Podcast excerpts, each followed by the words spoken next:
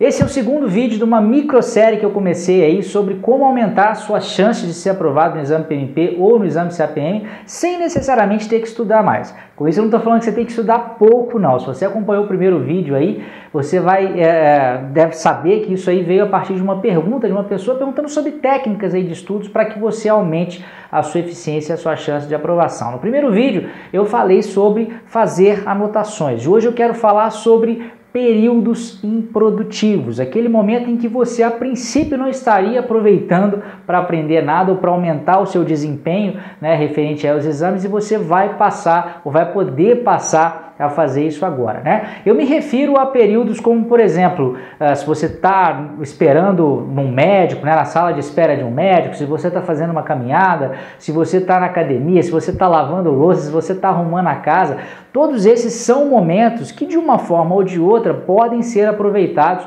né, e podem aumentar aí a, sua chance de aprovação sem que você tenha que separar um tempo adicional para estudar, porque é o grande problema de 99% aí das pessoas que querem fazer a prova é ter tempo para estudar. Então vamos lá, como é que você poderia, por exemplo, uh, estudar uh, numa sala de espera de um médico? Você poderia, por exemplo, levar os seus resumos que você fez uh, na, no, no, no, primeiro vídeo, né, que eu citei no primeiro vídeo aqui dessa série. Ou você pode, de repente, levar até o livro. O livro pode ser um pouco, pouco complicado, porque ele é um pouco mais pesado, mas o resumo você consegue levar na sua bolsa, numa pastinha fica bem mais fácil. Uma outra coisa, você pode fazer flashcards, né? São cartões, você mesmo pode produzir, em que você coloca aqueles conceitos que você tem mais dificuldade na frente e o significado desses conceitos atrás. Você pode tentar ver se você já aprendeu, né? Sorteia cada um desses cartões, você vai tentando respondê-los. Pode ser tanto um conceito uh, quanto o significado de um processo, a função de um processo, né? Eu sempre comento que saber as funções dos processos é algo muito importante.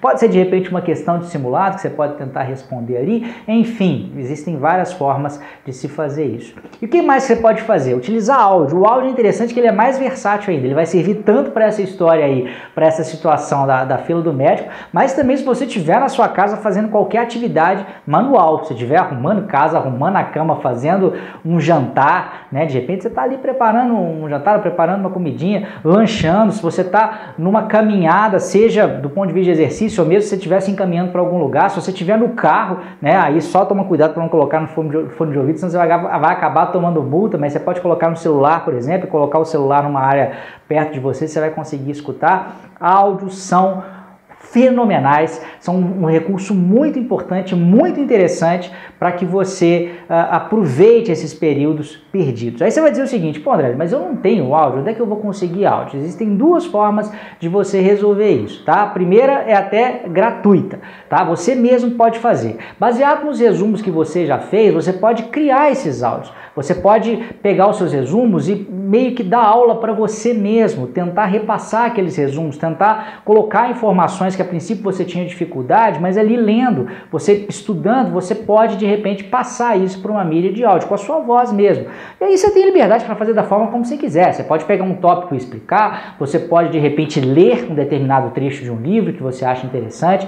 Eu deixo a seu critério. Existem várias formas de você produzir esses áudios, tá? Se você não tiver condição, se você achar que isso vai tomar tempo demais, fique ligado, já já meu curso vai estar entrando mais uma vez aí em período de inscrições, ele fica muito, muito, muito pouco tempo, né? Normalmente a gente fica de um a dois dias aí no máximo com as inscrições abertas. Lá a gente tem um recurso chamado Memória em Áudio para PMP, em que eu tenho todos os principais pontos né, de cada um dos capítulos, de cada uma das áreas de conhecimento, para que você possa ouvir aí em qualquer momento que você não esteja aparentemente fazendo nada, né? Ou pelo menos você não esteja fazendo nada do ponto de vista intelectual, você pode aproveitar para aprender, tá? Então tem os dois jeitos e pode conjugar os dois também. De repente você faz os seus, se quiser escuta os meus, existem várias formas, mas a saída é aproveitar períodos improdutivos. Aí a gente vai resolver esse problema do fantasma de não ter tempo para estudar, tá bom? Parece que tem uns cachorros latindo aí, não sei se você está escutando, espero que não tenha atrapalhado demais,